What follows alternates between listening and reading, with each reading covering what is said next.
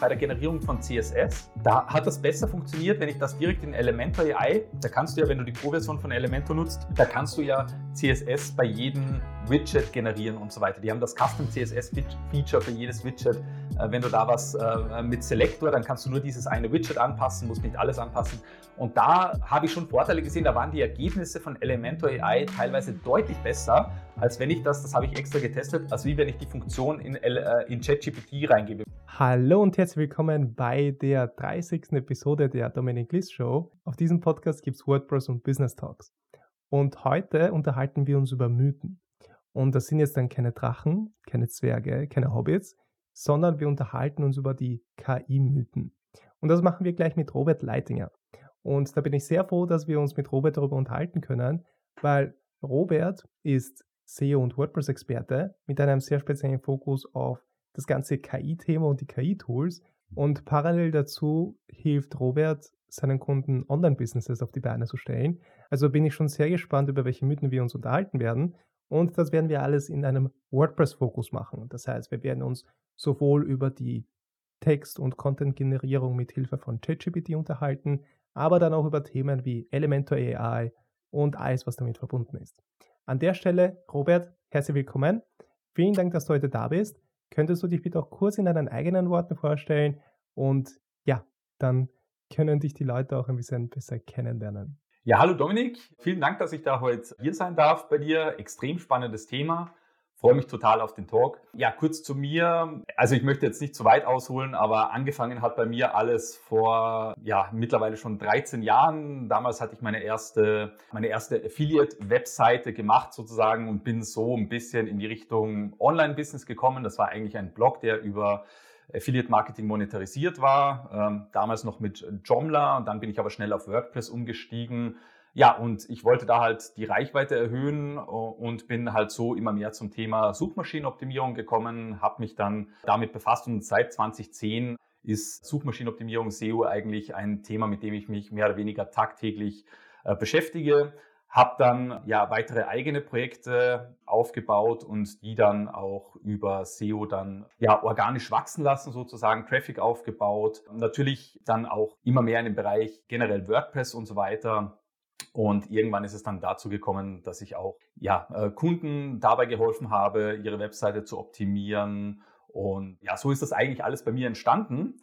Und gerade im letzten Jahr, beziehungsweise Ende 2022 mit dem Launch von ChatGPT, damals im 29. November, wenn ich es richtig in Erinnerung habe, seitdem ist natürlich die KI-Thematik, künstliche Intelligenz, extrem groß. Und ich habe seit diesem Zeitpunkt natürlich geschaut, wie ich das äh, mehr und mehr auch für mich nutzen kann und auch für meine Kunden nutzen kann. Und ja, ich betreibe auch einen eigenen YouTube-Kanal, äh, wo es äh, genau zu diesen Themen immer wieder Videos gibt. Also ähm, dieses Jahr starker Fokus auf künstliche Intelligenz, aber auch immer im Kontext oft oder oft im Kontext mit den Themen Blogging, WordPress und auch Suchmaschinenoptimierung. Ja, also das ist so, so das Thema, das ich behandle. Und ja, freue mich wirklich auf diesen Talk, weil ich denke, da haben wir viele spannende Themen. Ja, und ich glaube auch, dass viele Leute, die ich von YouTube kennen werden, einfach aus von einem YouTube-Channel, weil es eben nicht so viele Leute gibt, die über WordPress auf YouTube reden und in der Dachregion sind. Und deswegen wollte ich dich vielleicht davor noch kurz fragen, weil ich glaube, dass es dann auch viele Leute interessieren wird, natürlich auch inklusive, inklusive mir. Wie hat das, was war der Ursprung zum, zum YouTube-Channel? Weil ich glaube, du kannst ein gewisses Muster erkennen, dass, okay, mit der Selbstständigkeit, da die Motivation für die Selbstständigkeit und der Aufbau dann und eben dann ist es bei dir auch jetzt in Richtung Consulting gegangen und diese Sachen. Mhm. Aber was war so deine Motivation für YouTube? Weil da ist so, dass damit, glaube ich, auch viele Leute mit dem Gedanken spielen, aber die wenigsten machen das dann wirklich. Könntest du uns da noch einen Einblick geben, wie das bei dir verlaufen ist? Mhm. Das kommt auch irgendwie noch von, also vom Bloggen auch, weil äh, ich habe halt gemerkt, wenn du halt wirklich viel Mehrwert gibst mit deinem Content, dann bekommst du da auch einen großen Nutzen zurück. Das heißt, wenn du hilfreichen Content generierst, hilft dir das auch selber. Wenn du anderen Leuten hilfst und Probleme löst, in, indem du guten Content erstellst, der vielleicht ja ein Problem löst, dann kommt das auch immer wieder positiv auf einen zurück. Und ich habe das eben damals, als ich gestartet habe, natürlich eben mit Blogs und dann auch mit den Projekten, die ich aufgebaut habe.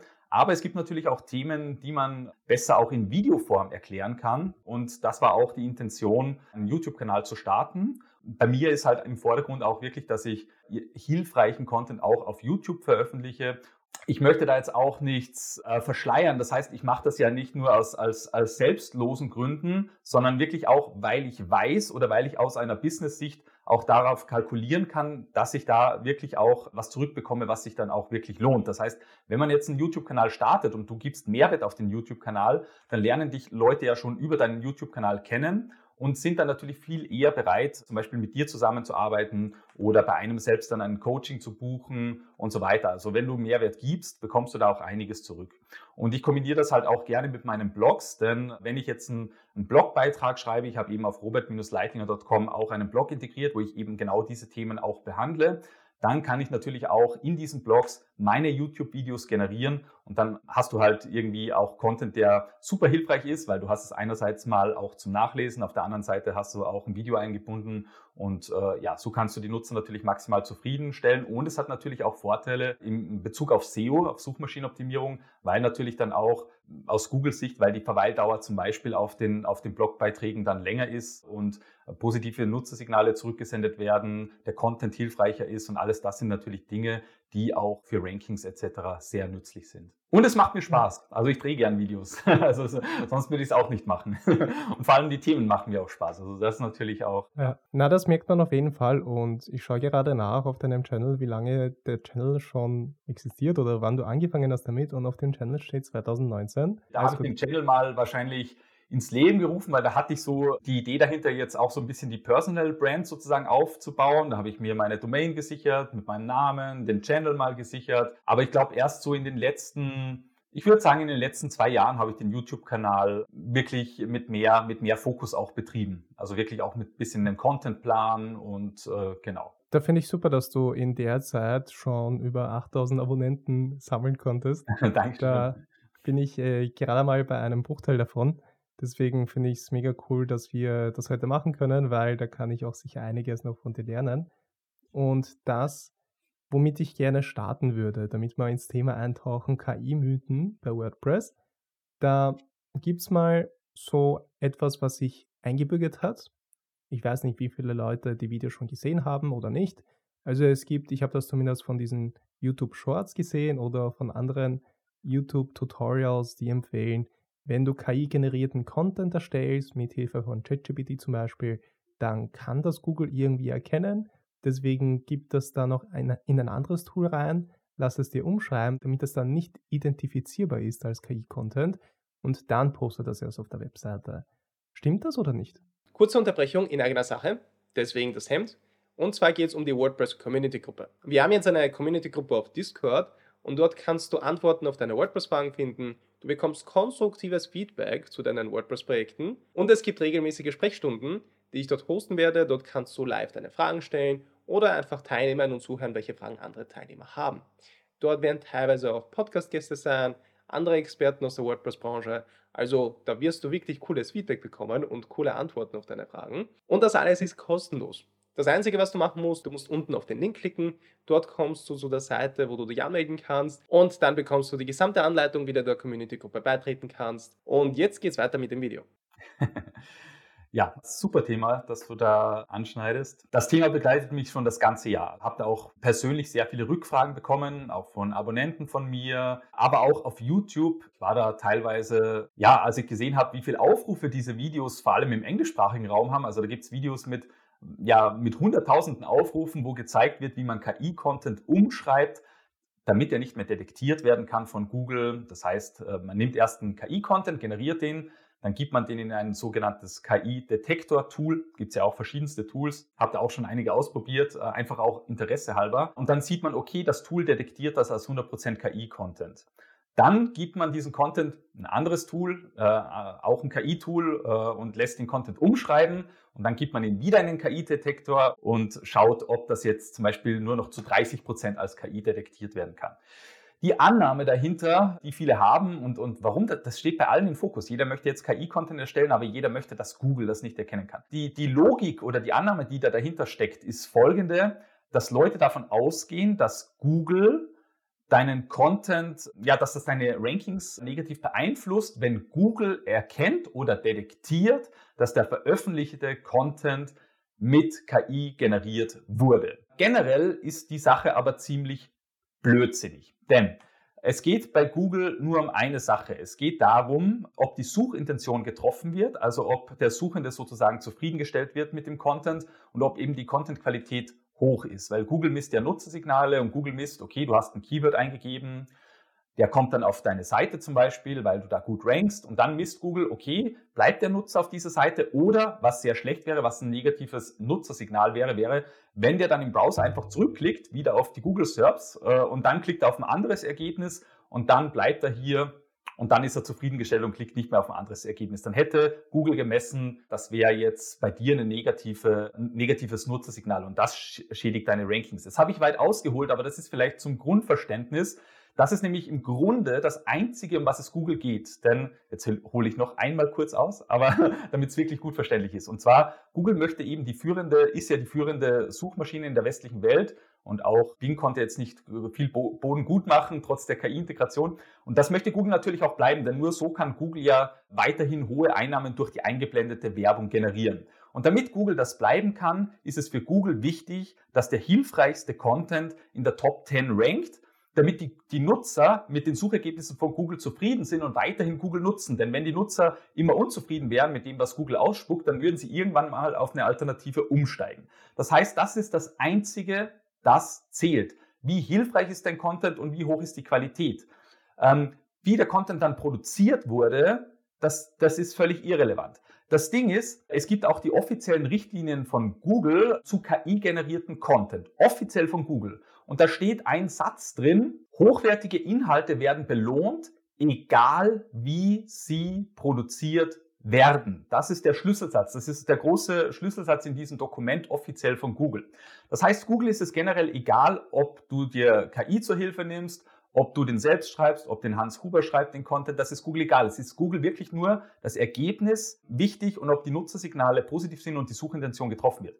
Was das jetzt mit dem Umschreiben? Das Problem ist halt, wenn du jetzt einen KI-Content generieren lässt, zu 100% mit der KI und du machst da nichts selber dazu, du verbesserst den nicht oder du instruierst die KI nicht oder du trainierst die KI nicht vor oder du gibst nicht bessere Impressionen. Also du machst so ganz simpel, du sagst, schreib mir einen Blogpost über das Thema Abnehmen. Und dann schreibt dir ChatGPT zum Beispiel den Blogpost und du veröffentlichst den, ohne dass du da was dazu machst und so weiter. Dann ist das natürlich von der Qualität her kein zufriedenstellendes Ergebnis. Das heißt, so, ein Content wird nie gut ranken.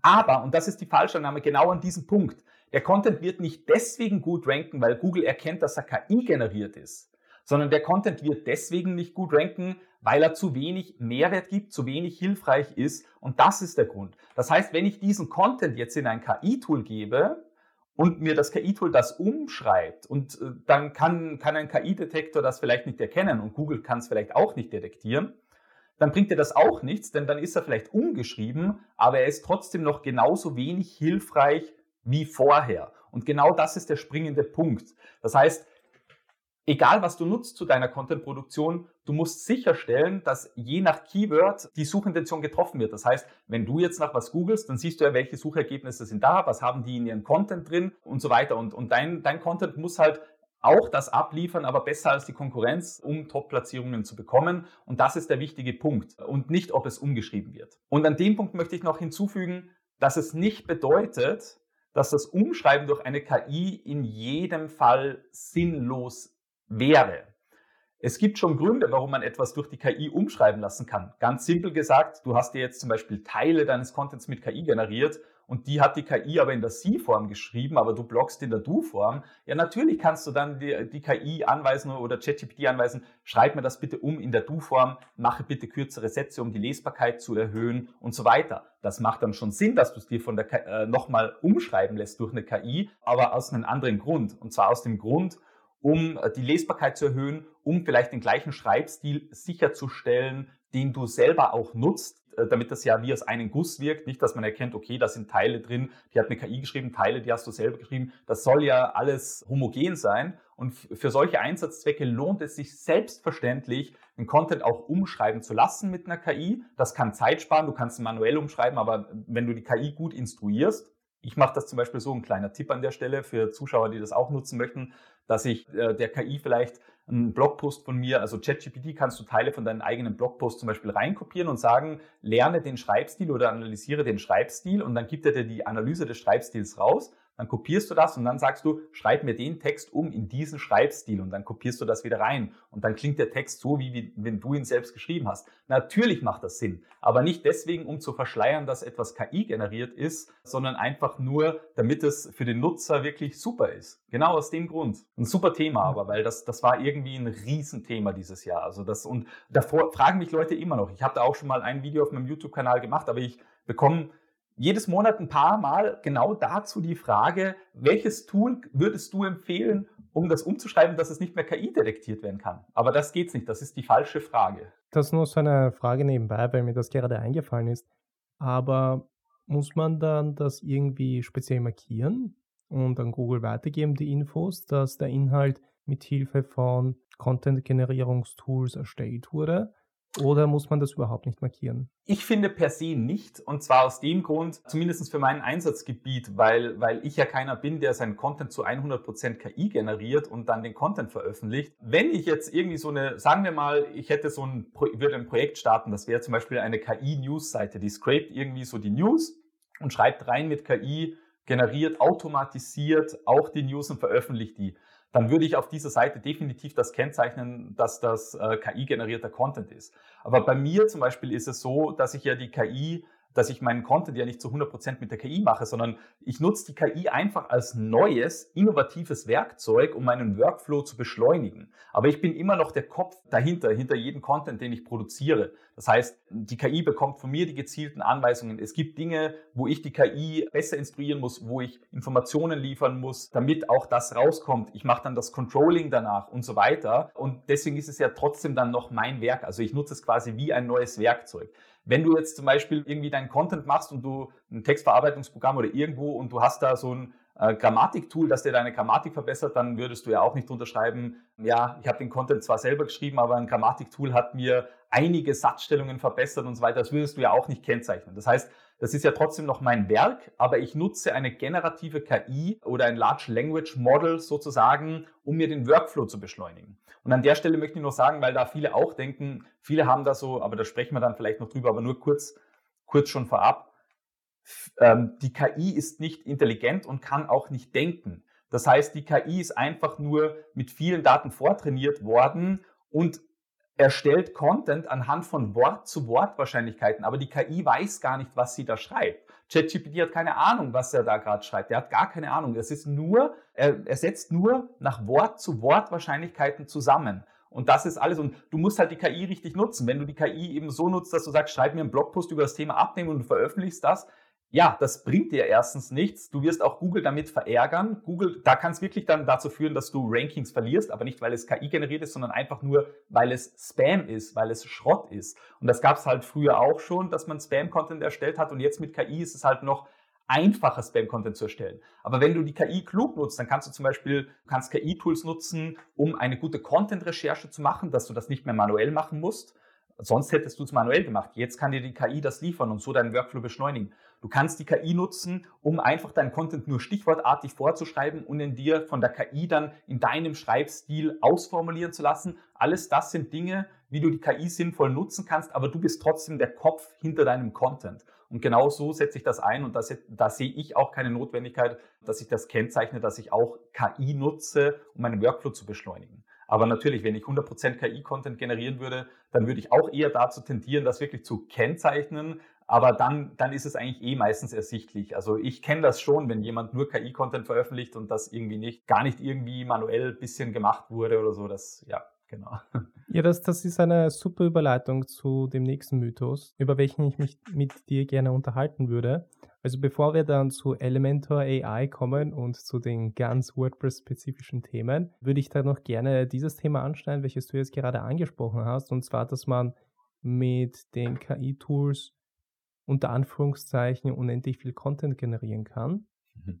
Und was dann aber, finde ich, fehlt, dass du es eben kurz erwähnt hast, dass eine KI ja nicht in der Form intelligent ist, dass die ja nicht wissen, für wen die das schreiben, für welchen Markt, wie tickt der Markt, was ist der Kontext zum Markt, sondern die nehmen einfach die Daten, mit denen sie trainiert wurden, die, die Modelle, also die zum Beispiel wie ChatGPT, wurde dann auch mit gewissen Datensätzen einfach gefüttert und gibt dann, je nachdem, was du dann eingibst, was du generieren willst, gibt es dir einen gewissen Output. Also es ist so ein bisschen wie so eine Suchmaschine, nur dass es dir halt ein fertig verwendbaren Output gibt, den du verwenden kannst. Was ich finde, dass da noch fehlt, wenn man unendlich viel Content generieren will, dass es dann nicht zugeschnitten ist auf den End-User, dass man nicht weiß, für, welchen, für welche Zielgruppe man da schreibt und das dann an sich in die Kategorie schlechter Content fällt.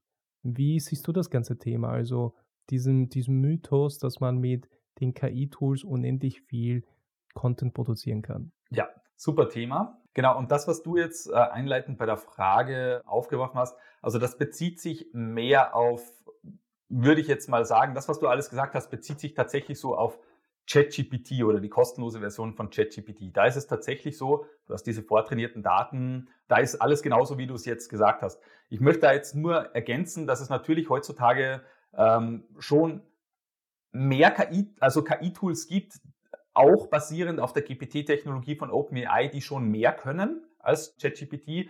Und auch wenn du bei ChatGPT die, die Plus-Version nutzt, die ich auch nutze seit dem ersten Tag, seitdem die draußen ist, da hast du nicht nur das bessere GPT-4, sondern du hast auch diese Plugins. Diese Plugins, das sind Erweiterungen. Da kannst du zum Beispiel Erweiterungen installieren, wie ja, dass, dass du Live-Internet-Zugriff hast, also dass du wirklich dann auch Live-Domains eingeben kannst und kann, könntest anweisen, sozusagen, generiere mir Content basierend auf diesen Top-Ranking-Mitbewerbern und dann würde er da live den Content rausziehen. Also was so ein bisschen diese Limits schon erweitert, weil du eben angesprochen hast, ähm, ist halt mit gewissen Datensätzen vortrainiert. Ja, aber wie gesagt, wenn du die Plus-Version von ChatGPT nutzt oder andere KI-Textgeneratoren, da gibt es auch viele im Underground, die kennen viele Leute gar nicht. Also CutTap ist so ein Tool, das hat auch mit Live-Internet-Zugriff, äh, mit, mit ganz vielen Dingen, auch mit sozusagen mit Faktenchecker. Der zitiert dir auch raus, der sagt dir dann auch bei den einzelnen Abschnitten, die er geschrieben hat, macht er eine Fußnote und gibt dir die Quelle an, von wo er das gerade hat, von wo er die Informationen genommen hat. Also es gibt da schon mehr und das ist auch alles schon sehr, sehr verlockend teilweise, wenn man sich denkt, wow, da hast du jetzt Tools, die können auch Live-Internet-Zugriff, können auf aktuelle Daten zugreifen, die können da wirklich, ja, und dann mit der KI Content generieren und das dann auch in Bulk generieren. Das ist ja genau das, was du auch angesprochen hast, dass du sagst, unendlich viel Content. Ja, in der Theorie ist es tatsächlich heutzutage auch schon möglich, mehr oder weniger unendlich viel Content zu generieren. Es gibt nämlich, äh, es gibt halt Tools, die funktionieren so, dass du einfach eine Liste an Keywords da reinspielst und dann, dann generiert dir das Tool pro eingespielten Keyword einen Blogpost und du kannst dieses Tool dann auch noch verbinden mit WordPress, dass es dann irgendwie die Blogposts automatisch dort veröffentlicht werden oder zeitgesteuert veröffentlicht werden. Das heißt, man könnte jetzt so einen theoretischen Workflow machen, dass du in ein SEO-Tool reingehst, in Ahrefs, Systrix, äh, SE Ranking verwende ich gern und du exportierst dir da 1000 Keywords oder 5000 und gibst die dann in das Tool rein und dann sagst du dem Tool, schreib mir 5000 Blogposts und veröffentlicht die automatisiert in WordPress.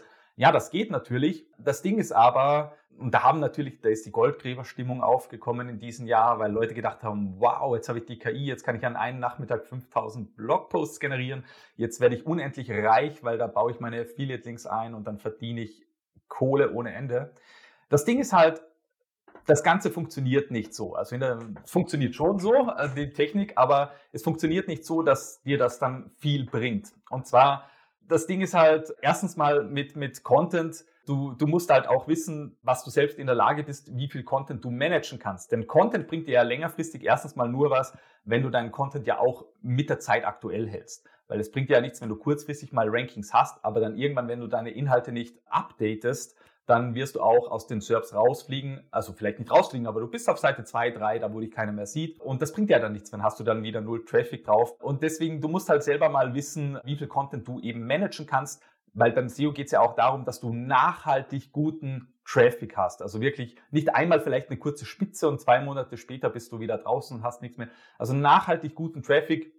Äh, und, und, und da widerspricht sich schon das Prinzip. Also was soll ich da jetzt extrem viel Content produzieren? Das zweite ist, wenn du das jetzt so extrem automatisiert machst, wie ich es gerade beschrieben habe, dass man Keywords in so ein Tool reingibt, der erstellt die Beiträge, der veröffentlicht das, dann hast du halt das Problem, dass du zwar extrem viel Content produzierst, aber das meiste davon wenig hilfreich ist, bis gar nicht hilfreich oder teilweise die Suchintention einfach nicht trifft.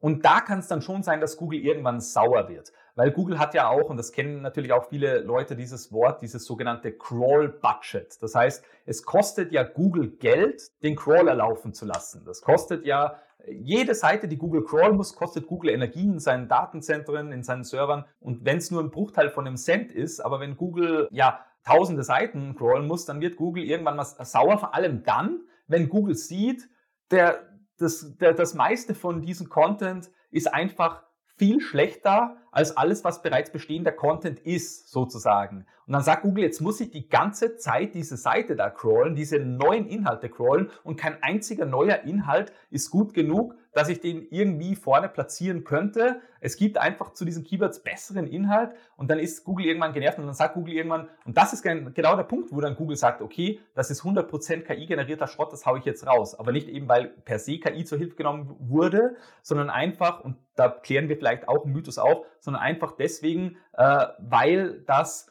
eine große Anzahl an minderwertig produzierten Content ist. Das ist genau das gleiche noch, bevor es diese ganze generative KI gab oder diese ganze GPT-Technologie.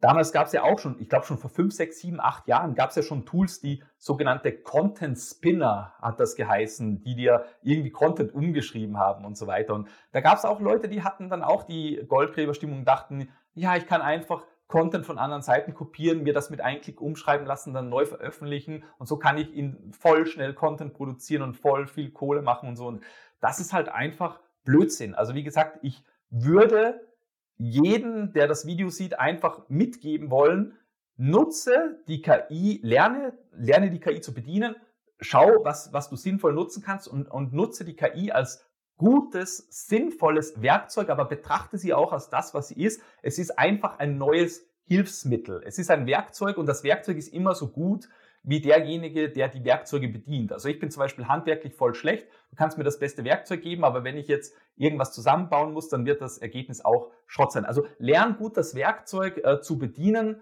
äh, und missbrauche es nicht, sondern nutze es sinnvoll. Ich würde auch Qualität über Quantität, das heißt, lieber zehn richtig, richtig gute Inhalte publizieren als 500 Schrottinhalte. Weil die 500 Schrottinhalte bringen dir gar nichts oder führen eher dazu, dass Google deine Seite gar nicht mehr crawlt oder verärgert ist. Aber zehn richtig gute Inhalte bringen dir extremen Mehrwert. Also ich habe teilweise Blogprojekte, das sind nur 50, 60, 70 Blogposts insgesamt veröffentlicht und die haben Traffic von 30, 40, 50.000 im Monat.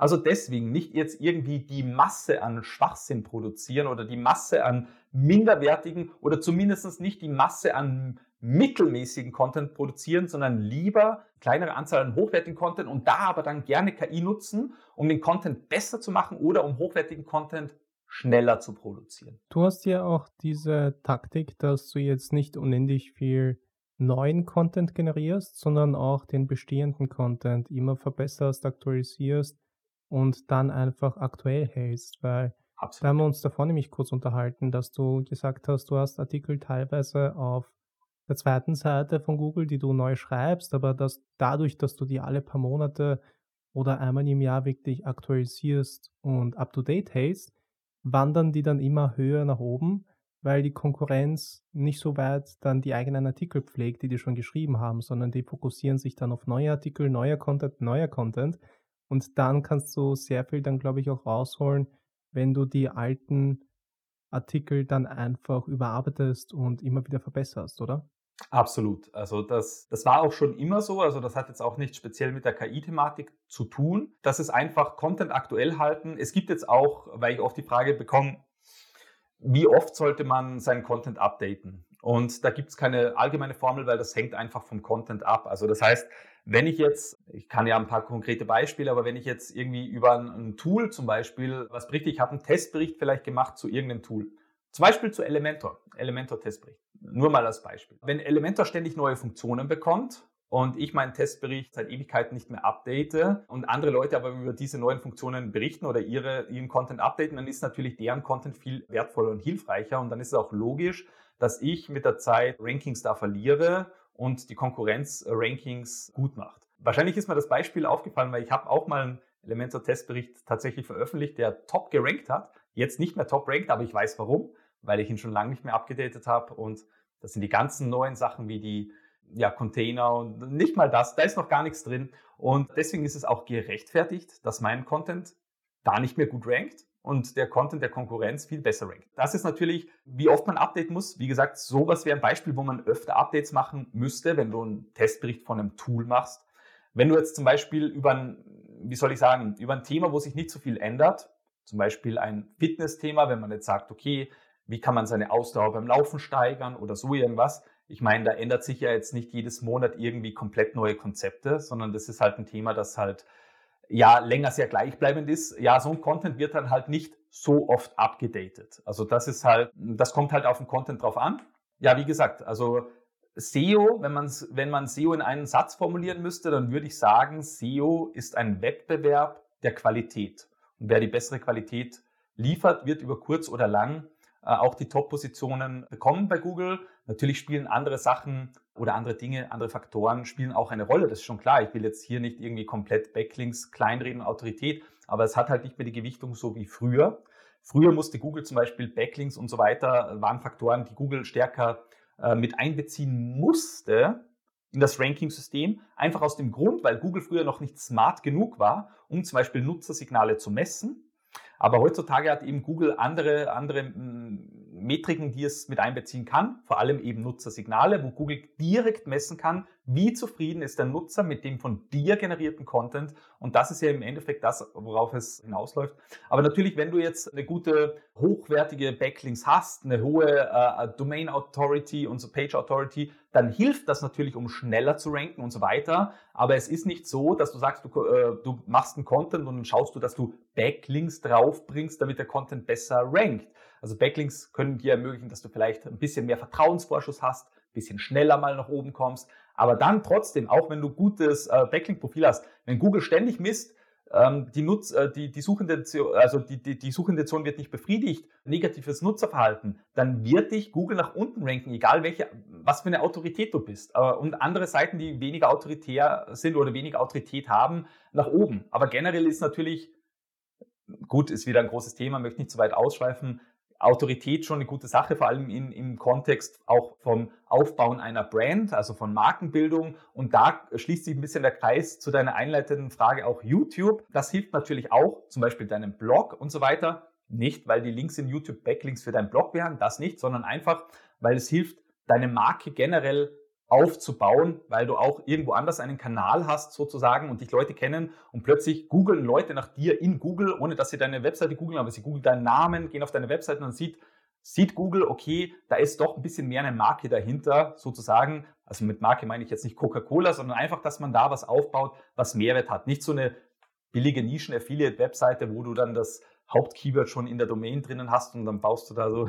Also genau, heutzutage Autoritätswebseiten, Marke gerne aufbauen, aber das Wichtigste ist einfach Qualität und äh, Suchintention befriedigen. Finde ich mega cool, da sind mega viele hilfreiche Tipps dabei, hm. die ich mir auf jeden Fall auch äh, mitnehmen werde. Ich meine, ich schreibe jetzt keine Blogartikel, aber ist immer cool, dann über die Themen zu reden, vor allem weil du ja schon einiges an Zeit reingeschickt hast, um das Thema zu recherchieren und da schon eigene Erfahrungswerte hast. Wo ich jetzt gerne eintauchen würde in das Thema, mehr in Richtung WordPress und Elementor AI. Mhm. Also Elementor AI ist noch ziemlich neu. Deswegen glaube ich jetzt nicht, dass es jetzt unbedingt Mythen gibt oder dass Mythen bereits entstanden sind rund um Elementor AI, aber was, mit was ich das gerne vergleichen würde, ist ChatGPT zum Beispiel. Ich weiß, da gibt es auch andere Services und so weiter, mit denen man sich auch Content generieren kann. Aber ich glaube, die meisten Leute, die zuhören, die werden so ChatGPT als das Haupttool haben, welches sie kennengelernt haben, um AI-generierten Content zu erstellen. Und jetzt gibt es dann noch das zusätzliche Service von Elementor, Elementor AI. Ist Elementor AI jetzt besser oder ist das das gleiche, nur in in dem Fall in dem Pink oder in dem Rosa von Elementor? Oder mhm. inwiefern kann man diese vergleichen? Kann man das gleichsetzen oder sind das komplett verschiedene Tools? Ja, also im Grunde ist es mehr oder weniger das Gleiche. Es gibt ja jetzt, KI kommt ja jetzt in ganz viele Tools rein, aber das Ding ist halt, das ist gar nicht so komplex äh, so KI-Funktionen wo einzubauen. Und zwar, man kann ja einfach bei OpenAI, also bei der Firma hinter ChatGPT, da kann man sich einfach einen Account machen und dann kann man einfach ja per, per API und so weiter einfach die, die GPT-Technologie irgendwo in ein externes Tool integrieren. Und im Grunde ist das das, was äh, Elementor mit Elementor AI gemacht haben. Das heißt, die sind so, haben sich einen OpenAI-Account gemacht, haben die API und ja, und haben dann jetzt, die, die bezahlen natürlich dafür monatlich, aber eine ganz, ganz geringe Summe. Und die haben halt da, ich nehme an, GPT 3.5, weil das viel billiger ist als GPT 4. Also um das Vierfache, glaube ich, günstiger pro Wort, pro generiertem Wort.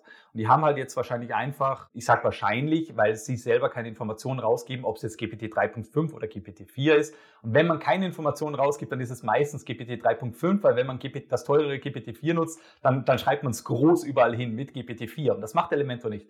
Deswegen gehe ich davon aus 3.5. Das heißt, sie sind dahergegangen, haben die Anbindung gemacht. Das geht mit sehr simpel und Natürlich musst du das dann ins Interface integrieren, das ist schon klar, das, muss, das sind dann die Programmierer am Werk, aber im Grunde ist es jetzt nichts, was mich per se, wo ich Elementor AI das erste Mal ausprobiert habe, war es nichts, wo ich gesagt habe, wow, sondern ich habe gesagt, okay, wir haben das halt jetzt da auch integriert, wie eine Million andere Tools halt jetzt auch. Ist jetzt natürlich per se keine schlechte Sache, denn man kann es schon benutzen. Generell möchte ich mal nur für die Zuseher, vielleicht gibt es manche, die ja Elementor AI noch nicht genutzt haben. Nur mal kurz, äh, es ist ja nur eine Handvoll Funktionen, die man bekommt. Und zwar das erste ist einfach, dass du halt Text generieren kannst, wie mit ChatGPT auch. Und zwar in jedem Widget sozusagen, wo man in Elementor Text generieren kann. Also zum Beispiel ja äh, im Text-Widget, Überschriften-Widget, in anderen Dingen kannst du, hast du, kannst du Text generieren. Dann kannst du CSS-Code generieren, dann kannst du, ja, weiteren PHP-Code kannst du auch, sowie Snippets kannst du generieren. Ja, und es ist noch eine Bilder-KI integriert. Das kommt natürlich nicht von OpenAI. Ich glaube nicht, dass sie DAL-I, weil DAL-I ist die KI-Bildtechnologie von OpenAI. Ich glaube, sie haben das kostenlose Stable Diffusion genommen. Da ist die Grundtechnologie nämlich kostenlos tatsächlich. Man muss nur bezahlen für die Server, wo das dann läuft sozusagen, damit das in einer gewissen Performance geht.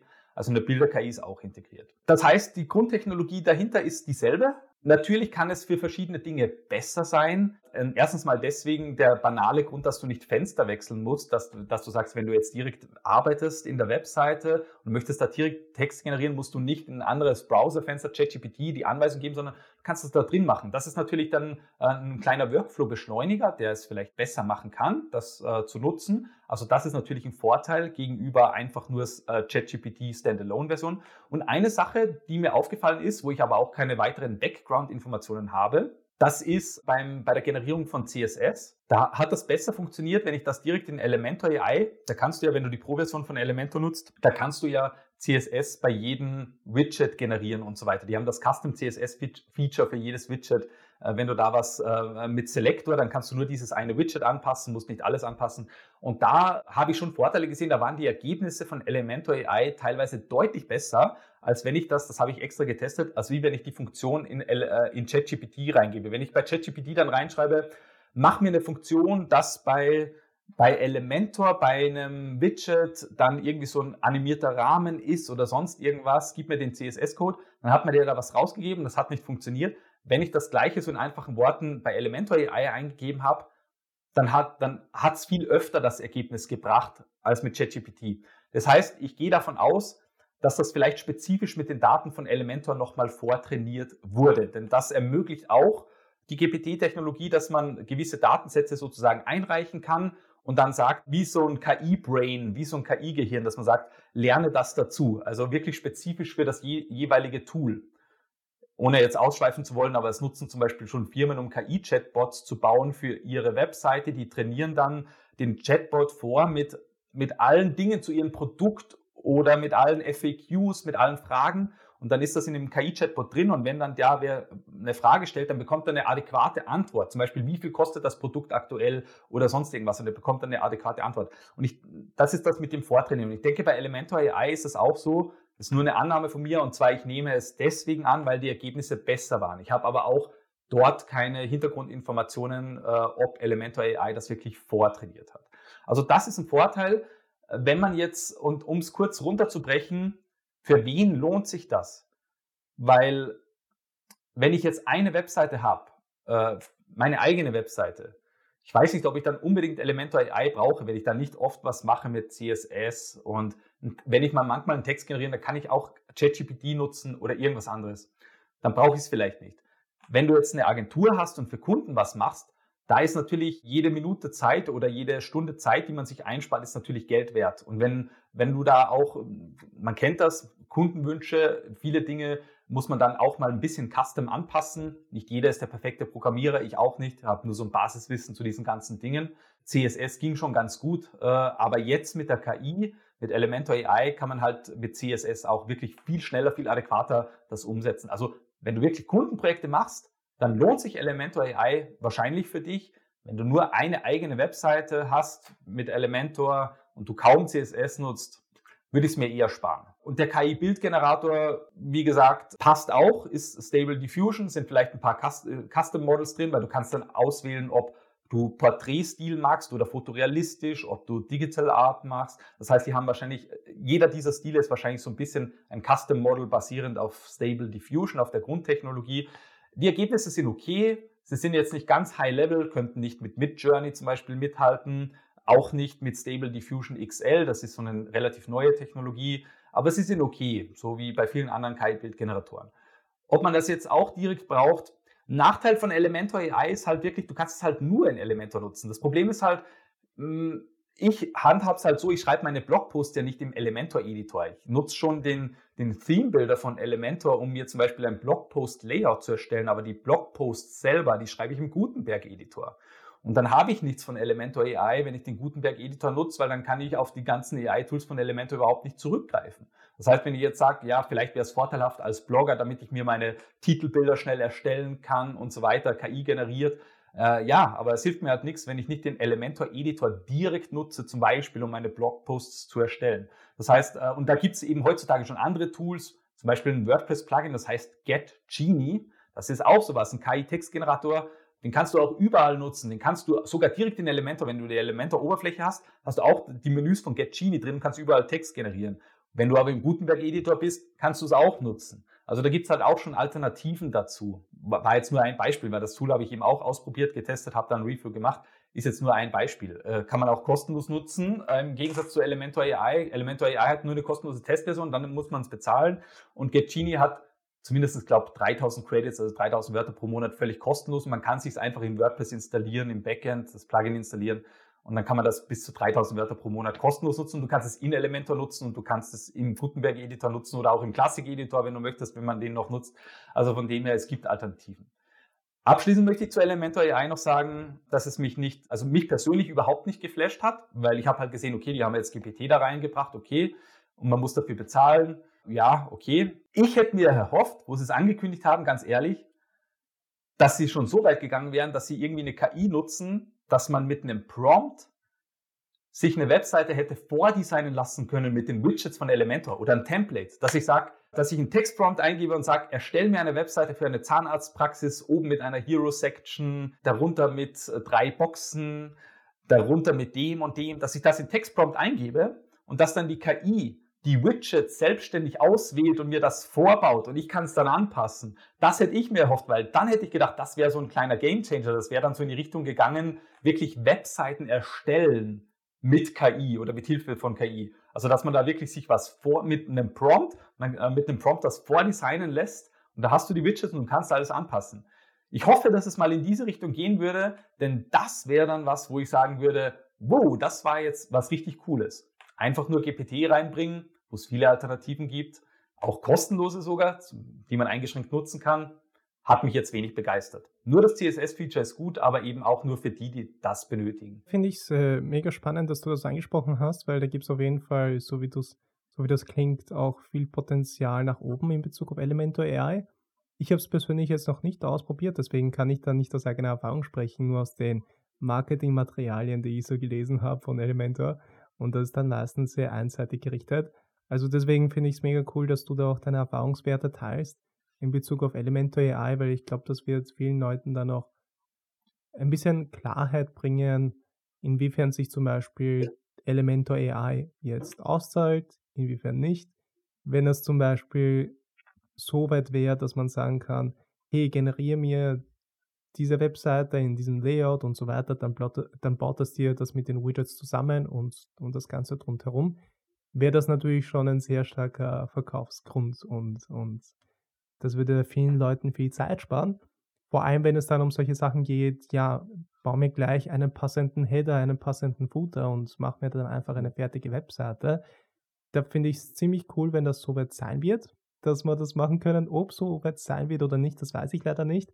Aber auf jeden Fall voll cool, dass du das angesprochen hast, inwiefern Elementor AI jetzt zu verwenden ist und inwiefern das brauchbar ist. Was du noch kurz erwähnt hast, ist das mit dem Generieren von CSS-Snippets und vielleicht auch dann auch simplen JavaScript-Funktionen mit Animationen und so weiter. Und da bekomme ich, habe ich schon ein paar Mal das Feedback bekommen, vor allem jetzt, wo wir dann angefangen haben mit äh, Nikolaus dann auch ein eigenes Plugin zu entwickeln, einfach dieses Feedback so, okay, es ist ja keine Künstlerei, da jetzt mit ChatGPT sich ein Plugin erstellen zu lassen, ein WordPress-Plugin, und das dann zu verkaufen. Und zugegebenermaßen, also um ehrlich zu sein, verwende ich schon gelegentlich ChatGPT, einfach nur um mir diese WordPress-Snippets zu generieren, also diese Hooks oder damit ich mal eine Basis habe dafür, weil es dir einfach Zeit spart.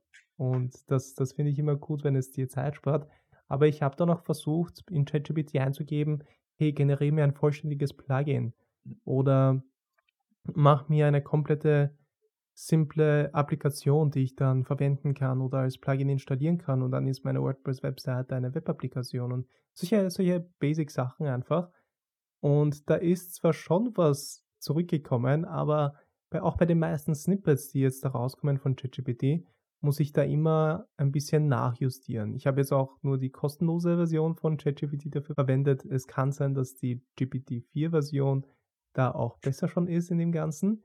Aber die Erfahrung, die ich bis jetzt gemacht habe, war es einfach so, dass, okay, ich habe zwar eine Basis da, aber es funktioniert manchmal nicht. Ich muss dann nachjustieren und solche Sachen. Und bei größeren Snippets ist dann das Problem dann noch viel, viel, viel größer. Und deswegen hilft das schon, aber nur bedingt. Das ist so der Mythos, den ich von meiner Seite vielleicht noch ansprechen wollte, dass man jetzt mit ChatGPT und mit den ganzen AI-Tools dann zum Beispiel sehr easy WordPress-Plugins sich generieren lassen kann ja, aber ob diese Plugins dann auch wirklich zu gebrauchen sind, ob diese Plugins dann auch wirklich den Leuten helfen, ist dann eine andere Sache. Das ist so ein bisschen so ein Thema wie mit dem Generieren von Content und Blogartikeln. Ist so, ja, du kannst dir das generieren. Ob das dann in dem Fall dann auch qualitativ hochwertiger Code ist in dem Plugin und ob die Funktionen dann auch wirklich den Leuten helfen und das Problem lösen, welches die Leute haben, die das Plugin verwenden werden, ist halt eine andere Sache. Und deswegen wollte ich das kurz dann auch von, von, von meiner Perspektive kurz erwähnen mit dem Punkt Development und was man mit den ganzen KI-Tools an Code generieren lassen kann und an WordPress-Plugins. Magst du da noch irgendwas von deiner Seite ergänzen oder gehen wir dann gleich zum nächsten Mythos? Ja, also von meiner Seite aus, also da bist du sicherlich der Experte, vor allem mit deinem Projekt mit Nikolaus Kolber. Was du da machst, also da hast du wahrscheinlich mehr, ähm, absolut mehr Einblicke, als es bei mir der Fall ist, weil ich ja keine Plugins oder so entwickle. Das Einzige, wofür ich natürlich ChatGPT schon äh, viel genutzt habe in dem Jahr, oder viel, ja, so oft brauche ich es jetzt auch nicht, aber um mir einzelne Snippets zu generieren. Wenn du dir jetzt nur ein einzelnes Snippet für eine relativ einfache Funktion generieren lässt, funktioniert das äh, meistens äh, schon sehr gut.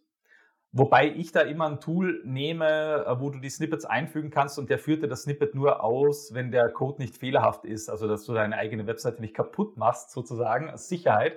Denn natürlich ist das, funktioniert das oft nicht und manchmal ist es auch schadhaft, also schadhaft in dem Sinn, dass es was kaputt machen kann. Also da muss man ein bisschen vorsichtig sein, aber wenn du da dieses ja, das bekannteste Snippets-Plugin für WordPress. Ich glaube, das hat ja das, äh, das aktiviert ja das ja wirklich nur, wenn es nichts kaputt macht. Ansonsten wird es ja gar nicht aktiviert und dann bist du hier auf der sicheren Seite. Und ich glaube, das letzte Beispiel, wo ich mich selber erinnern kann, dass ich selber genutzt habe, war äh, einfach, äh, ich wollte die äh, in den WordPress-Kommentaren unter dem Blogpost ist ja standardmäßig, kann man da eine Domain eingeben und das kannst du ja nicht abschalten sozusagen. Und ich habe das mit einem Code-Snippet gelöst, dass man keine Webseite oder Domain im Kommentar eingeben kann, einfach nur um dem vorzubeugen, dass Leute, die immer noch heutzutage glauben, man könnte da irgendwie einen Backlink aufbauen, wenn man Kommentare schreibt. Also einfach um dem vorzubeugen, um diese, genau. Deswegen habe ich das rausgenommen und ich habe mir das Snippet von ChatGPT generieren lassen. Das hat eigentlich gut funktioniert. Aber wie gesagt, ich glaube, da kann man auch ein bisschen die Parallele ziehen zum, zum Bloggen. Ich glaube, umso mehr Vorwissen du auch da hast in diesem Bereich, umso besser kannst du die Technologie dann nutzen, um den Workflow zu beschleunigen wenn ich jetzt hergehe und ein Plugin erstellen möchte mit ChatGPT, ja, da wird jetzt nichts Gutes rauskommen. Und wenn jemand, der noch nie einen guten Blogpost geschrieben hat und noch nie gerankt hat zu irgendwas und der denkt jetzt, er kann jetzt ChatGPT nutzen und ähm, baut jetzt ein Online-Magazin mit unglaublichem Traffic auf, muss ich eben auch enttäuschen. Das funktioniert eben auch nicht, ja. Aber da hast du natürlich mehr Einblicke, was, was das betrifft. Also. Ja, die Erfahrung, die, die sehr positive Erfahrung, die ich letztens gemacht habe, das war jetzt nicht meine Erfahrung, sondern von einem guten Bekannten von mir. Der hat äh, angefangen, weil der hat sich ein Projekt erstellen lassen von einem anderen Developer und dann war das Projekt fertig und es hat alles funktioniert, aber die Codequalität war jetzt nicht so mega gut, weil da war viel hm. Code, der sich wiederholt hat, es war unübersichtlich und solche Sachen. Und dann, wo ich wirklich überrascht war, dass er das geschafft hat, weil er hat an sich keine Programmierskills, er hat einfach das in, mit Hilfe von diesen, mit Hilfe von ChatGPT in, in, dem Fall, äh, den Code da reingegeben in den mhm. Prompt mhm. und hat gesagt so, hey, räum mir den Code auf oder schreib mir den Code besser. Und in solchen Sachen ist, glaube ich, ChatGPT ziemlich gut, weil du schon einen vorgegebenen, funktionierenden Code hast Genau. Aber auf Basis von dem, wie das strukturiert ist, kannst du das einfach noch besser strukturieren. Oder einfach danach Best Practices vorgehst, was, was, was Code angeht und so weiter. Und da war ich echt positiv überrascht, dass er das alles geschafft hat und dass der Code danach auch weiterhin funktioniert hat. Und das war nämlich das Erfolgserlebnis, dass es halt dann auch weiterhin funktioniert hat, der Code. Aber damit wir jetzt vielleicht noch in den letzten Mythos eingehen von den KI-Tools, da wollte ich das noch ansprechen, mit den Bildern. Also das, ich weiß nicht, ob man das jetzt als Mythos bezeichnen können oder nicht. Es geht dann auch ein bisschen so in eine rechtliche Schiene, aber KI-generierte Bilder. Kann man die einfach verwenden?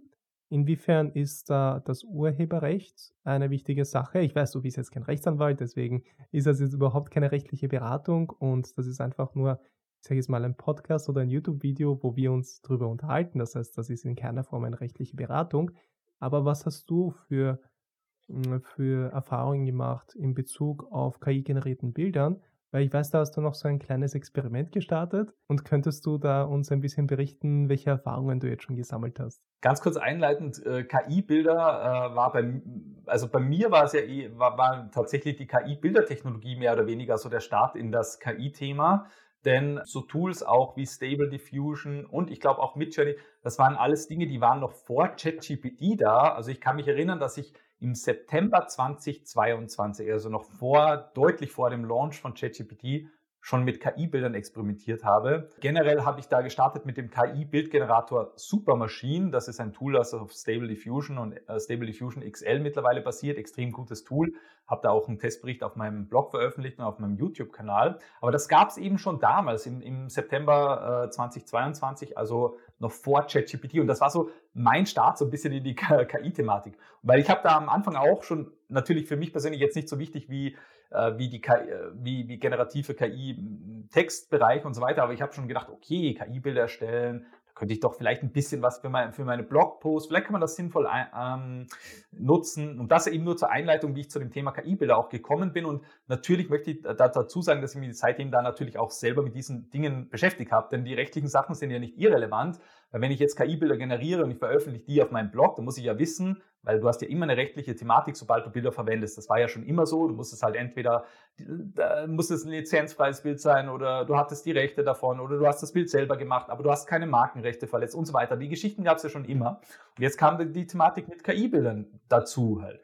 Jetzt habe ich mich da natürlich informiert und generell ist es so, der Stand heute, ich gebe da nur das wieder, ich habe ja selber keine Ahnung gehabt, nur das, wo ich mich selber informiert habe und ich möchte da, wenn mir der Name ähm, einfällt, genau, Medienrechtsanwalt Sebastian Doibelli heißt der. Der hat auch einen YouTube-Kanal oder ich glaube auf einem Blog oder wurde interviewt und der wurde genau zu diesen Themen befragt KI-Bilder und so weiter. Der ist dann natürlich voll in der Thematik drin. Der hat sich auch Urteile aus Amerika und so weiter angeschaut. Und da ist der Stand heute meines Wissens nach und nur das Wissen, was ich da von diesem äh, Sebastian Dolbelli mir da rausgenommen habe, wo ich mir das angesehen habe von seinem Content, das gebe ich jetzt nur wieder. Aber der hat gesagt, dass KI-Bilder, und das ist spannend, urheberrechtsfrei sind. Das heißt, wenn ich selber, das heißt, du kannst die nutzen, weil keiner ein Urheberrecht da, da hat. Aber wenn ich selber ein KI-Bild mir erstelle mit einem KI-Bildgenerator, zum Beispiel mit Supermaschinen und mit irgendeinem anderen Tool oder auch mit Midjourney, und ich binde das in meinen Blog ein, dann habe ich das Bild erstellt und es ist in meinem Blogpost. Ich darf es auch verwenden, weil es kein Urheberrecht auf dieses Bild gibt. Aber wenn jetzt ein anderer hergehen würde und er würde mein Bild kopieren von meinem Blogpost und er würde es in seinen Blog einbauen, könnte ich ihm auch nicht verklagen oder so, auch wenn ich das Bild mit einem Prompt generiert habe in einem KI-Bildgenerator, weil ich selber, obwohl ich es selbst gemacht habe, kein Urheberrecht drauf habe. Und der Anwalt hat das so begründet, also der hat das nicht selber von sich aus gesagt, sondern er hat das, dass das jetzt so die vorherrschende Meinung ist äh, bei den Gerichten. Und zwar deswegen, weil der schöpferische Wert bei der Generierung eines KI-Bildes so gering ist, weil man nur einen kurzen Textprompt oder auch einen längeren Textprompt eingibt, aber man gibt einen Prompt ein, man kann sich diesen Prompt auch äh, generieren, äh, kopieren von irgendwoher. Es gibt ja auch Prompt äh, Datenbanken mittlerweile, also man kann das auch kopieren einfach. Das heißt, das dauert nur theoretisch ein paar Sekunden. Und die ganze KI generiert dann das Bild. Das heißt, der Schöpfer ist die KI und die KI ist keine rechtliche Person. Deswegen ist es auch nicht schützen, kann man es nicht schützen. Auch nicht, wenn du es generiert hast mit einem Prompt. Aber das hat den, äh, eben den Nachteil, dass theoretisch jeder dein Bild nehmen kann und nutzen kann. Hat aber den Vorteil, dass du es ohne Bedenken nutzen kannst. Aber, und da noch ein großes Aber, damit das nicht missverstanden wird, du kannst es ohne Bedenken nutzen, aber es gelten natürlich alle anderen Gesetze.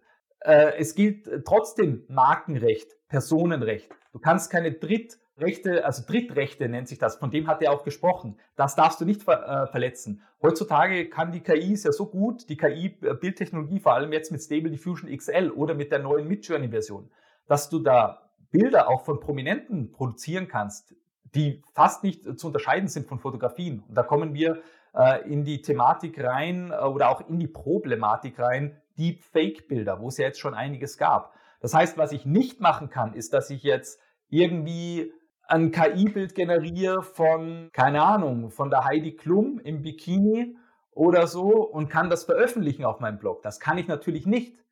Äh, auch wenn es urheberrechtsfrei wäre, theoretisch, weil ich verletze da ja ein Drittrecht.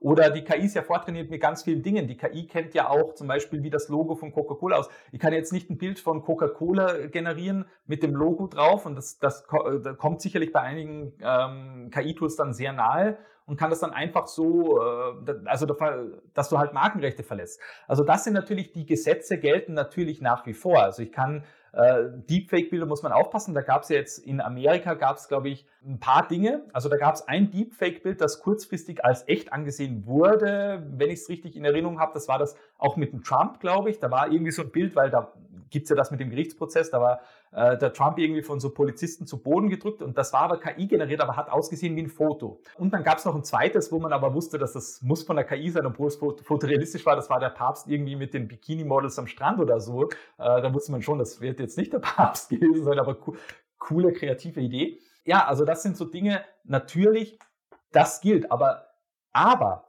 wenn du jetzt keine Drittrechte verletzt, also eine Person, die es wirklich gibt, generieren lässt, sondern irgendeine Person, dann bietet die KI natürlich Vorteile, weil gerade bei Personen war es halt immer so, ja, äh, also Personenbilder ist immer so ein bisschen schon schwierig gewesen. Also bei echten Menschen, die halt fotografiert waren, musste man sich teilweise so die Modelfreigabe holen und so weiter.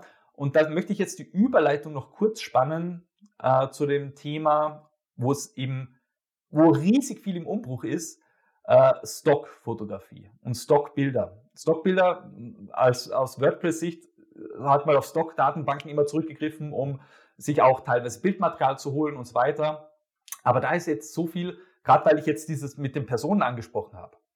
Wenn du früher bei Adobe Stock, wenn da jetzt ein Stockfotograf äh, Stockbilder gemacht hat von Personen, dann musste man immer eine Modelfreigabe sozusagen ähm, mit hochladen, dass derjenige dann da unterschreibt, die, das Model unterschreibt, ja, meine Bilder dürfen da verkauft werden oder ich willige da ein und musste man das hochladen.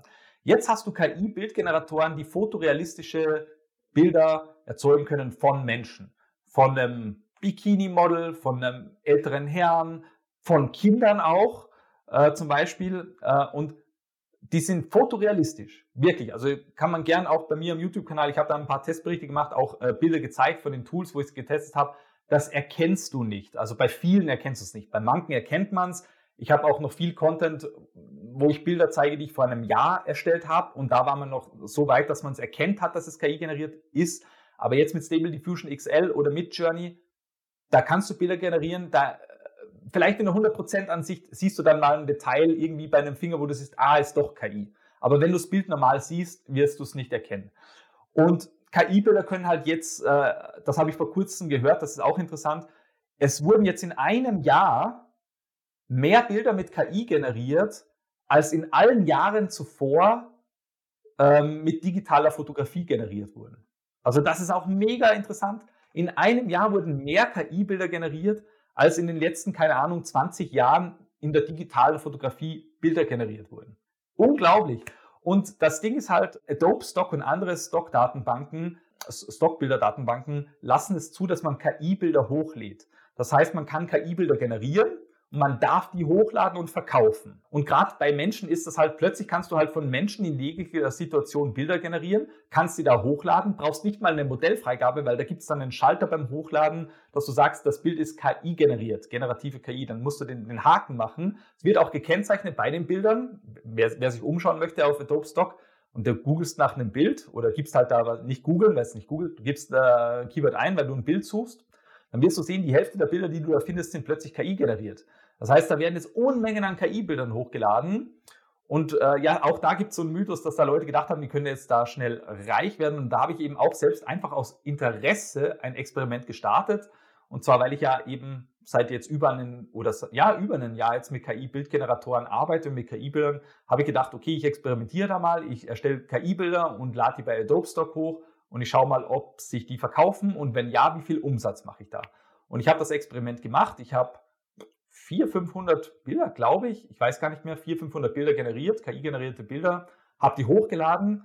Die Annahmerate war sehr hoch. Also ich glaube, 10% der Bilder wurden nicht angenommen, 90% wurden im ersten Durchlauf angenommen und die kann man jetzt kaufen auf Adobe Stock, die werden da verkauft. Und ich habe damit Geld äh, verdient, Geld verdient. Ja, Geld verdient kann man nicht sagen, nicht mal Taschengeld verdient. Ja, ich habe da jetzt, in, das war, das habe ich schon gestartet Anfang des Jahres. Ich habe dann auch keine weiteren Bilder mehr hochgeladen, weil das ist jetzt kein Businessmodell, das ich äh, verfolge. Das ist wirklich nur ein, war nur ein Experiment. Ich werde wahrscheinlich auch ein Video dazu veröffentlichen auf meinem YouTube-Kanal, einfach spaßhalber. Experimente interessieren die Leute.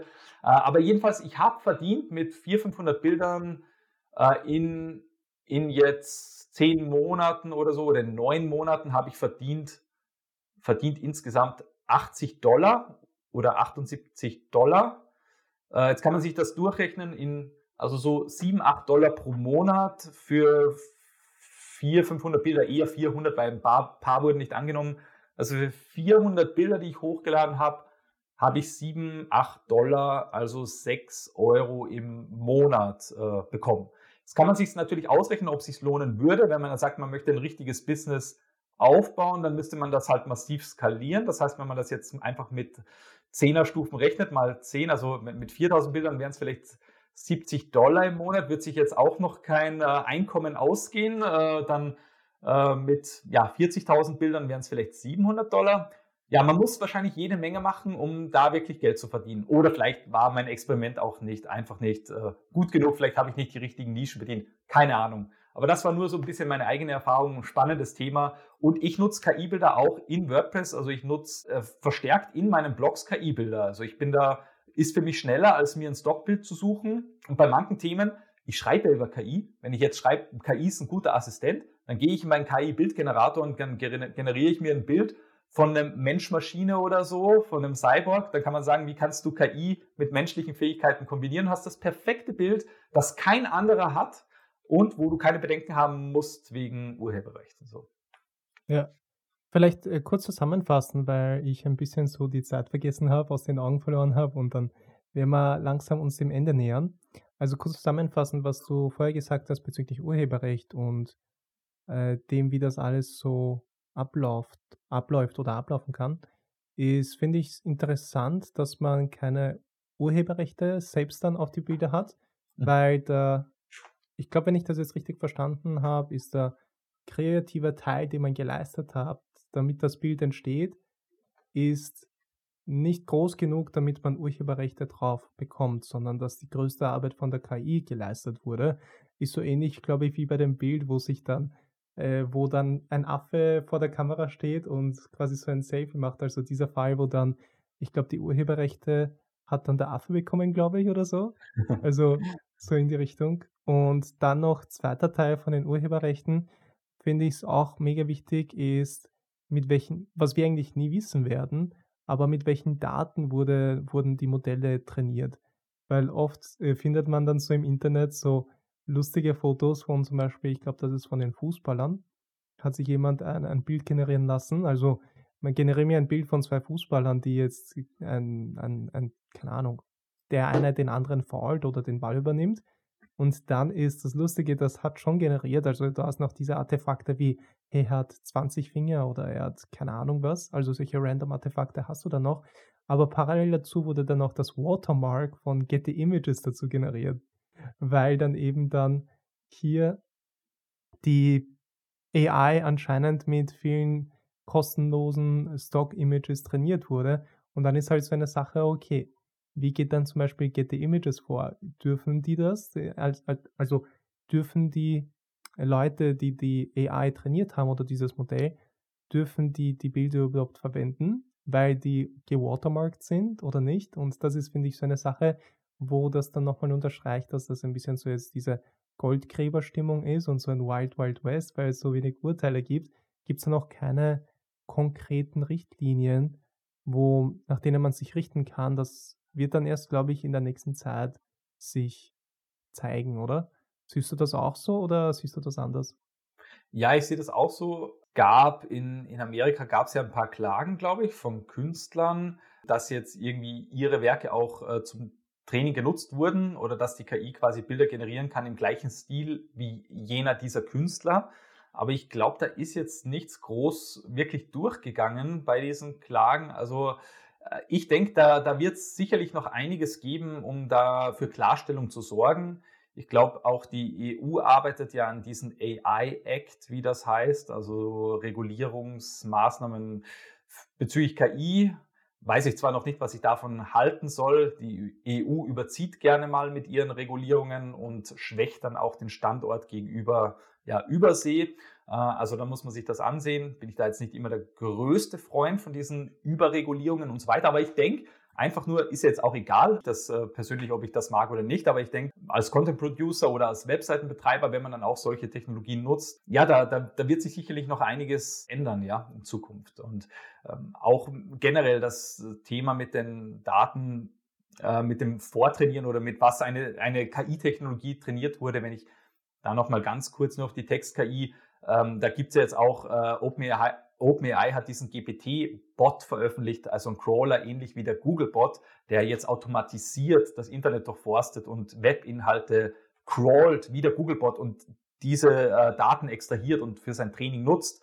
Diesen Crawler kann man übrigens über die Robots TXT mittlerweile auch schon sperren. Also wenn man nicht möchte, dass OpenAI seine, ja, die, die eigenen Inhalte der eigenen Webseite crawlt, dann kann man das ganz einfach mit einer Zeile in der Robots TXT äh, diesen Crawler ausschließen, so wie man theoretisch auch den Google Crawler ausschließen könnte. Und für alle WordPress-Nutzer, die es noch einfacher haben möchte, da gibt's ein fixfertiges Plugin, das man nur installieren braucht und dann läuft es und das fügt diese Zeile Text in der Robots.txt ein und dann äh, kann der GPT-Bot nicht mehr vorbeikommen. Jetzt bin ich nochmal kurz ausgeschweift, aber da geht es eben um diese Sache, die du da angesprochen hast. Mit welchen Daten wurde das trainiert? Wie ist das rechtlich? Und ich habe halt eben große Magazine in der USA drüben, die New York Times und so, die haben halt alle schon den Crawler von, von OpenAI schon blockiert sozusagen. Genau. Und da kommen jetzt immer mehr dazu. Dass sie den dann kann man ChatGPT dafür verwenden, um einen Code zu generieren, um das Snippet zu generieren, um ChatGPT den Bot zu blockieren. das ist super, ja. genau. genau, du kannst ChatGPT dazu verwenden, um zum Beispiel auch ein WordPress-Plugin zu machen, das die Aufgabe hat, den GPT-Crawler von OpenAI zu blockieren. Ganz genau, ja. das war super.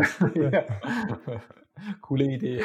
Ja, dann nähern wir uns langsam dem Ende der Episode. Bevor wir dann noch zu den abschließenden Bullet-Fragen kommen, würde ich dir ja gerne noch den, den Raum geben und den, falls du irgendwas in den Spotlight stellen willst, falls du irgendwas bewerben möchtest, promoten möchtest, da bitte jetzt, go for it und dann gehen wir gleich rüber zu den Bullet-Fragen. Okay, äh, ja, super. Hm, generell möchte ich jetzt nichts per se promoten. Ich würde mich über neue YouTube-Abonnenten freuen. Würde mich freuen, wenn jemand mal auf robert-leitinger.com vorbeischaut, meinen Blog liest. Dort promote ich Produkte, die ich selber gut finde und nutze und zeige das auch. Auch, ja, äh, bewerbe das auch als Affiliate, da würde ich mich natürlich freuen, kann man mich unterstützen. Äh, ansonsten WordPress SEO-Kurs habe ich auch, wo ich genau, ähm, ja, so ein bisschen Next Level SEO, also nicht diesen, äh, ja, von früher, von vor zehn Jahren, du musst Backlinks aufbauen, dies, das, das sind alles Themen, die behandelt werden, aber da zeige ich vor allem auch, wie man einfach hochwertigen Content produziert, der besser ist als der der rankenden Konkurrenz, aber auch so Dinge, welche Grundeinstellungen in WordPress wichtig sind und wie man WordPress SEO Plugin richtig konfiguriert. Also einfach ein ganzheitlicher Kurs, aber es geht so weit bis zum Thema SEO Landing Pages für Firmenwebseiten erstellen, auch ein Modul für E-Commerce ist dabei und natürlich auch für Blogs. Also so ein ganzheitlicher SEO Kurs, wem das interessiert, findet ihr auch auf meiner Webseite. Ja, das wären so die Dinge, die ich promoten möchte. Aber ich bin einfach auch glücklich, wenn man ja, ein Abo da lässt und ja, das macht mich glücklich. cool. Also es wird auf jeden Fall alles unten verlinkt sein in der Beschreibung. Das heißt, klickt einfach auf die Links und dann kommt sie gleich zu den Inhalten von Robert, also auf seiner Webseite, auf seinen Kurs, auf seinen YouTube-Channel. Das wird alles unten verlinkt sein. Also jetzt würde ich dir noch abschließend drei Bullet-Fragen stellen, damit ich die Leute noch ein bisschen besser kennenlernen können. Sag einfach das Erste, was dir in den Kopf schießt und dann gehen wir gleich okay. zu der nächsten Frage über. Okay. Erste Frage, SEO, YouTube, KI, WordPress, Webdesign und alles, was du machst, gibt es nicht. Was wird dein Alternativberuf? Ja, schwierige Frage, weil ich da jetzt voll drin bin, aber ich wäre wahrscheinlich, ich würde wahrscheinlich als Intensivkrankenpfleger arbeiten, denn das habe ich früher gemacht, ja. Und in dem Beruf wäre ich wahrscheinlich noch tätig. Toller Beruf, aber sehr fordernd und äh, ja, Schichtdienst und äh, ja, bin schon glücklich mit dem, was ich jetzt mache. Okay. In Bezug auf WordPress, was ist so das nervigste WordPress-Feature? das nervigste WordPress-Feature, das erste, was mir einfällt, schwer zu sagen. Mit Gutenberg habe ich so eine Hassliebe. Gutenberg könnte schneller besser werden, meiner Meinung nach. Äh, aber das sieht jeder anders. Ansonsten finde ich nichts wirklich nervig in WordPress. Ich verwende WordPress eigentlich sehr gerne. Ähm, ja, also nein. Am anderen Spektrum, äh, was war so dein letzter Aha-Moment mit WordPress, wo du überrascht warst und so, oh, das kann WordPress auch? Puh. Aha-Moment, ähm, da muss ich jetzt länger nachdenken. So schnell fällt mir da nichts ein. Ein Aha-Moment von WordPress. Ich glaube, der letzte Aha-Moment war jetzt in den, einem der letzten Updates war das ja, dass jetzt äh, WebP-Bilder, wenn es unterstützt wird, automatisch an den Browser ausgeliefert werden, wenn ich das richtig in Erinnerung habe. Das heißt, man benötigt nicht mehr extra ein bildoptimierendes CDN, sondern WordPress kann das jetzt nativ wenn ich da richtig liege. Aber ich denke, es ist so, weil plötzlich sind die Bilder von einer meiner Webseite alle in WebP, obwohl ich gar keine dementsprechende Funktion nutze. Das fand ich ganz gut, ja. Aber ansonsten so einen richtigen Aha-Moment, wo mich WordPress jetzt irgendwie groß überrascht hätte, gab es schon lange nicht mehr. WordPress ist halt einfach da, es ist solide, aber es überrascht mich nicht. Es ist eher für mich ein verlässliches System, auf dem ich aufbauen kann. Ja, das, das mit den WebP-Bildern kann durchaus sein, dass das durch irgendein Plugin-Update einfach dazugekommen ist, wo das dann automatisch eben generiert wurde und so weiter. Oder über dann, ich weiß nicht, ich kann es mir nicht vorstellen, dass es übers Hosting passiert wurde, aber ich glaube nicht, dass das WordPress jetzt nativ drinnen integriert hat. Also aber da müsste ich selbst. Im Core jetzt. Ich bin der Meinung, ja. es ist im Core. So wie sie ja mal nativ das Lazy Load reingenommen haben, ich glaube jetzt das WebP, das war in einem der letzten Updates, aber ich kann mich da auch täuschen. Ja. Ja, da müsste ich selbst nachlesen, weil da bin ich mir auch nicht so 100% sicher. Es kann sein, dass es schon nativ dabei ist, aber ich bin mir da ehrlich gesagt nicht so sicher.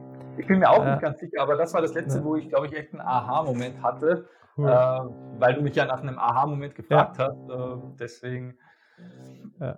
Na, perfekt, perfekt. Gibt es noch irgendeine finale Message, die du an die Zuschauer und Zuschauerinnen weitergeben möchtest? Ähm, nein, außer ähm, Qualität über Quantität. Ähm, das ist eben ja die Message, die ich eigentlich immer wieder sage, auch im Bereich SEO, wenn du Rankings aufbauen möchtest, wenn du gib Mehrwert und setze Qualität immer über Quantität. Also das möchte ich eigentlich mitgeben. Ähm, das ist so ein bisschen so meine wichtigste Message, die ich da rausgeben möchte. Passt. Cool. Ja, dann vielen, vielen Dank, dass wir es geschafft haben. Falls ihr Fragen habt an den Robert, könnt ihr diese gerne in den Kommentaren stellen. Robert, wenn es für dich in Ordnung ist, würde ich die Fragen dann einfach gesammelt an dich weiterleiten, damit du dann nicht mit äh, einzelnen Fragen dann zugespammt wirst.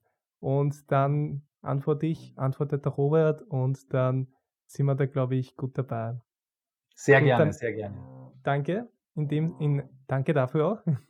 vielen, vielen Dank für deine Zeit heute, dass wir die Podcast-Episode aufnehmen konnten. Fand ich mega spannend, uns über die AI-Mythen zu unterhalten. Und dann bleiben wir in Kontakt und dann hören wir sich dann beim nächsten Treffen oder beim nächsten Call. Dankeschön. Ebenfalls war super spannendes Gespräch und super spannende Themen. Vielen Dank. Passt. Tschüss. Tschüss.